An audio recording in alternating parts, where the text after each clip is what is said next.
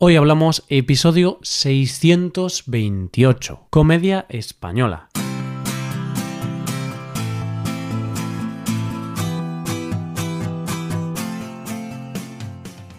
Bienvenido a Hoy Hablamos, el podcast para aprender español cada día.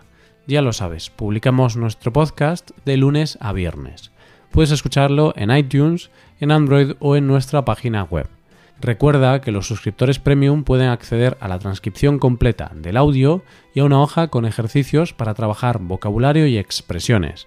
Hazte suscriptor premium en hoyhablamos.com. Hola oyente, ¿cómo estás? ¿Cómo llevas el lunes? Qué importante reírse, ¿verdad? De hecho, Sigmund Freud atribuyó a las carcajadas el poder de liberar al organismo de energía negativa. Está comprobado científicamente que las endorfinas que liberamos cuando nos reímos tienen unas propiedades parecidas a la morfina, por lo que alivia el dolor y la depresión. Pues a esto vamos a dedicar el tema del mes, a eso que nos provoca risa, la comedia. Hoy hablamos de la comedia española.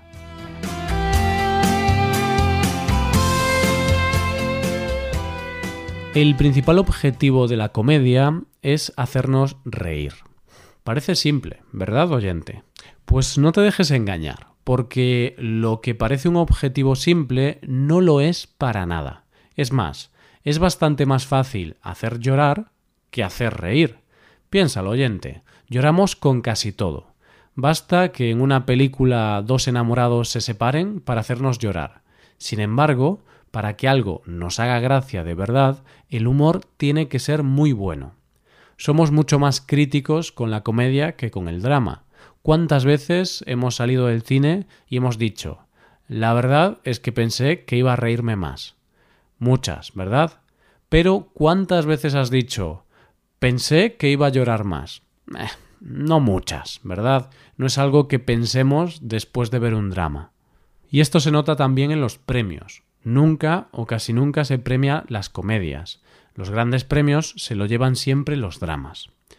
Podemos decir que habría que valorar más la comedia, porque mm, aunque su principal objetivo sea hacernos reír, también tiene otro objetivo, y es servirnos de vía de escape.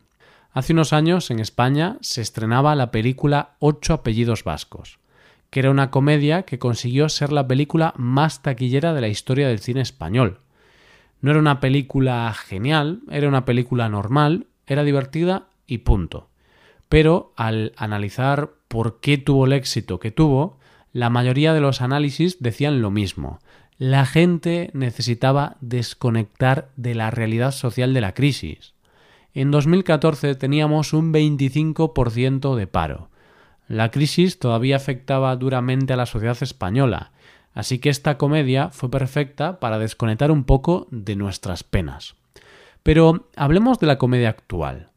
¿Qué pasa hoy día? ¿Qué tipo de humor se está haciendo? ¿Cuáles son los mejores programas de humor? Esas son muchas preguntas y vamos a contestarlas todas. Pero vayamos por partes, como dijo Jack el Destripador. Estamos en tiempos difíciles para la comedia. Estas navidades había un anuncio que hablaba de lo difícil que es hacer comedia hoy día, porque se han puesto límites a la comedia, porque todo el mundo se ofende por todo. Estamos en los tiempos de lo políticamente correcto y ahora muchos comediantes tienen miedo a hacer su trabajo. Últimamente se ha visto a cómicos despedidos de sus trabajos por hacer un chiste en su programa, por hacer una broma en Twitter o por hacer un monólogo que ofendía a los ofendiditos, que es como se les llama de forma un poco despectiva a esas personas que se ofenden por todo. Pero el humor y los comediantes resisten al invasor, y cada vez hay más y mejores programas de humor en nuestro país. Hay muchos tipos de comediantes, y es que en España históricamente hemos tenido muchas clases de humoristas, desde Gila, Eugenio, martes y 13 hasta chiquito de la calzada. Cada uno con un tipo muy diferente de humor, pero todos con su estilo. Pero si tuviéramos que generalizar sobre los humoristas, hoy día se encaminan a un humor más inteligente y más absurdo, ácido, negro, con el que no dejan títere con cabeza. le echamos un vistazo a los cómicos y programas de humor más conocidos. Empezamos por el maestro, Andreu Buenafuente, que no solo es uno de los cómicos más conocidos y más respetados de nuestro país, sino que además, gracias a sus programas y a su productora, El Terrat, ha sido el descubridor y padrino de muchos otros humoristas de nuestro país. Andreu se hizo muy conocido gracias a la televisión catalana, y después del éxito de Una otra cosa, dio el salto a la televisión nacional. Actualmente presenta el Late Night Late Motif, que no deja de ser un programa late night clásico, pero en el que ha querido dar más importancia a la banda y a la música en directo y ha eliminado colaboradores para centrarse más en las entrevistas donde los invitados son cada vez de más prestigio internacional. Además, como buen late night que se precie, Andreu inicia siempre el programa con un monólogo donde habla de los temas más variados sin olvidarse nunca de hacer una crítica desde el humor de los problemas políticos y sociales de nuestra sociedad. Pero hablar de Andreu es hablar de su gran colaborador, Berto Romero. Berto nació gracias a Andreu y, aunque sigue vinculado a él, también tiene proyectos muy interesantes en solitario. Berto no solo colabora con Andreu en Leitmotiv, sino que es el presentador del programa cuando Andreu se tiene que ausentar. Berto y Andreu parece que no pueden vivir el uno sin el otro. y juntos tienen un programa de radio divertidísimo en la SER. Nadie sabe nada. Es un programa basado en la improvisación, donde el público sugiere temas que ellos eligen al azar e improvisan sobre ese tema en cuestión. El público presente es un colaborador más y puede intervenir para aportar datos al tema que están tratando. Por lo que mm, es un programa muy participativo y muy divertido, porque nunca se sabe cómo va a terminar o por qué tema o camino va a derivar. Berto tiene además una serie de humor en solitario que se llama Mira lo que has hecho, que está escrita y protagonizada por el propio Berto. A mí me ha parecido una gran serie, muy divertida y muy cortita, con lo que se ve muy fácil. ¿De qué va la serie? Pues está basada en la propia experiencia de Berto y su paternidad. De hecho, se interpreta a sí mismo. Habla de cómo te cambia la vida tener un hijo. Habla desde no poder dormir hasta lo complicada que es la relación con los otros padres del colegio o la problemática de los cumpleaños. Digamos que habla de la paternidad y la maternidad real, la de verdad, no la idílica que nos venden a veces en algunas películas. si eres padre, oyente, seguro que te vas a ver representado en esta serie. Pero hoy día hay un cómico de moda, del que todo el mundo habla. Está más de moda incluso que Buenafuente o Berto. Ese humorista es David Broncano. Broncano comenzó con monólogos y colaboraciones en la radio y el salto a la televisión más conocida lo dio de la mano de André Buenafuente, el gran maestro. hoy por hoy tiene dos programas muy famosos que son La Resistencia en televisión y La Vida Moderna en radio. Tengo que reconocer que ambos son de mis programas favoritos, así que igual no soy muy objetivo. La Resistencia está producido por la productora de Andreu. De hecho, Berto colabora con el programa. Se ha convertido en uno de los programas de televisión más seguido y las listas de espera para acudir como público al programa son de varios meses. ¿En qué consiste para tener tanto éxito?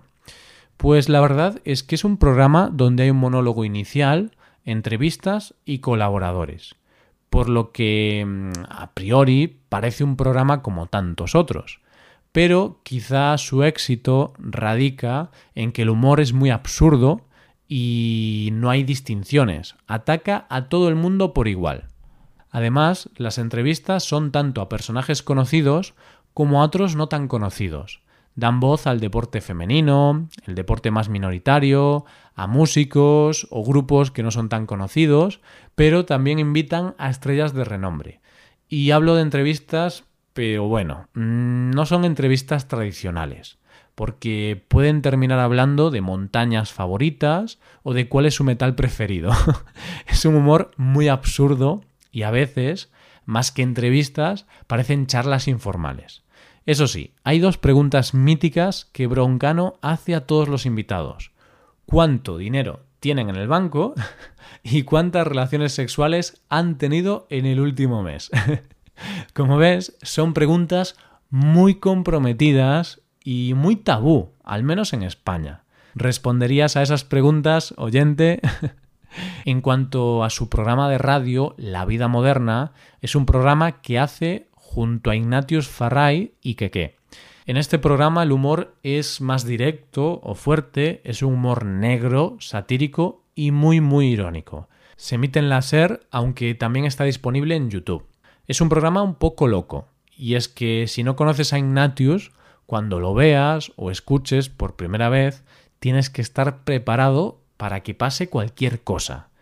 Es un humorista sin filtros y, con un humor negro tremendo. Si eres de esas personas que se ofende con facilidad, oyente, no te recomiendo escuchar a Ignatius. es tal la fama de este programa que tengo un amigo que se fue hasta Madrid, que está a 600 kilómetros de donde vive, solo para ver este programa en directo, no para caminar por el Parque del Retiro o para ver el Palacio Real. No, no, se fue a ver la vida moderna en directo. Sigamos hablando de más cómicos. Otro de los grandes cómicos de este país es el Gran Wyoming. Es un personaje mítico de nuestro país, es cómico, actor, músico e incluso médico. Es todo un showman. Actualmente conduce un programa llamado El Intermedio, que consiste en contar temas de actualidad desde una visión satírica y crítica. El programa siempre comienza con la misma frase. Ya conocen las noticias. Ahora les contaremos la verdad. y es que si algo caracteriza a este programa es que cuentan las cosas sin pelos en la lengua, sin cortarse un pelo y la verdad es que el Gran Wyoming dice todo lo que le da la gana, pero en un tono de humor que parece que hace menos daño. Hace poco se vio envuelto en una gran polémica porque en uno de los sketches del programa, uno de los colaboradores, Dani Mateo, se sonaba los mocos con la bandera de España. Así que imagínate las críticas que recibió. Incluso Dani Mateo fue denunciado y el tema terminó en los tribunales. Pero hay que decir que el programa y el Gran Wyoming siempre defendieron a Dani y a la libertad de expresión. Ahora te voy a hablar de otro cómico, quizá menos famoso que estos, pero sigue siendo un referente desde hace años, Javier Cansado. Si en España preguntas quiénes son Faemino y Cansado, te aseguro que casi todo el mundo lo sabe, sobre todo las generaciones anteriores a la mía, o sea, la generación de mis padres. Es un dúo cómico del que forma parte Javier Cansado, que marcó una nueva forma de hacer humor, un humor inteligente con el que simplemente hablando de temas normales y corrientes conseguían sacar muchas carcajadas al público. En el escenario prácticamente solo están ellos dos. No necesitan grandes cosas, no necesitan hablar de grandes temas, solo ellos y la vida cotidiana como punto de partida. Este dúo fue muy popular en el pasado, pero todavía hoy siguen haciendo giras por España. Llevan más de 20 años seguidos haciendo espectáculos por toda España. Hoy día Javier Cansado colabora en varios programas, siendo el que más éxito le ha dado Ilustres Ignorantes, un programa en el que junto a Javier Coronas y Pepe Colubi debaten temas de actualidad junto a dos invitados siempre en tono de humor. ¿Te acuerdas que al principio del episodio te hablaba de ocho apellidos vascos?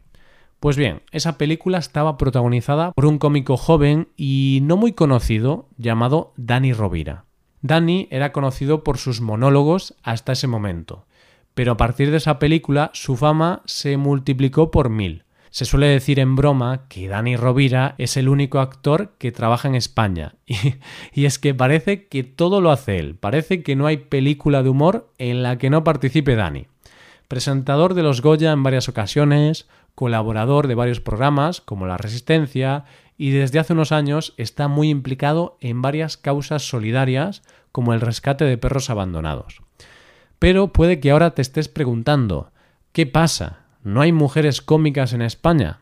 porque hasta ahora solo he hablado de hombres. Pues sí que las hay. Lo que pasa es que quizá hoy por hoy están más valorados los hombres, es decir, ellos son protagonistas y ellas son colaboradoras en los programas o secundarias en las películas. Pero poco a poco esto está cambiando. Si hablamos de una mujer que representa la comedia española, esa es Eva H. Eva empezó haciendo monólogos, como empieza todo el mundo, pero poco a poco se fue ganando un hueco en la televisión nacional. Ha participado en múltiples programas, pero uno de los más importantes que hizo fue Noche H, que era un late night presentado por ella. Como dato anecdótico, te diré que incluso dentro del programa llegaron a crear un partido político que se presentó a las elecciones, aunque se retiraron tres días antes de las elecciones. Ha presentado programas míticos como El Club de la Comedia e incluso los Premios Goya. Antes de acabar, me vas a permitir que te hable de una serie de humor que ha revolucionado la forma de hacer series en España y que ha hecho que la fama de sus creadores y de sus protagonistas haya crecido como la espuma. Hace unos años apareció una serie hecha con muy pocos medios, en la que se notaba la frescura y la falta de recursos, pero que hacía algo maravilloso, reírse del mundo de los actores y de la farándula desde dentro es la historia de Paquita Salas, una representante de actores sin ningún éxito, y la serie cuenta su búsqueda para tener en cartera actores y actrices de éxito. El formato es parecido a Modern Family, donde los actores hablan directamente con la cámara, e incluso hay entrevistas. Los creadores son los famosísimos Javier Ambrosi y Javier Calvo, que en España se los conoce como los Javis. Esta serie ha tenido tanto éxito que la ha comprado Netflix y todo el mundo en España conoce ahora a Paquita Salas. Y es que Paquita gusta porque al final es una mujer de la calle, una mujer normal, con sus muchos defectos y con el objetivo de triunfar en un mundo marcado por lo superficial y por los falsos amigos.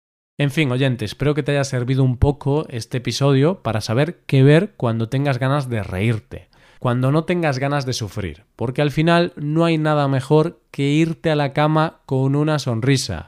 Y da igual cómo, oyente, pero ríete y reivindiquemos el gran valor que tiene la comedia, que nos hace más felices. Y no lo digo yo, lo dijo Freud. Esto es todo. Espero que os haya gustado el episodio y espero que haya sido de interés. Muchas gracias por escucharnos.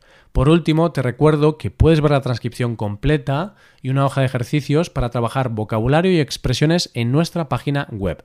Ese contenido solo está disponible para suscriptores premium. Hazte suscriptor premium en nuestra web hoyhablamos.com. Nos vemos mañana con un episodio de Cultura Española. Muchas gracias por todo. Pasa un buen día. Hasta mañana.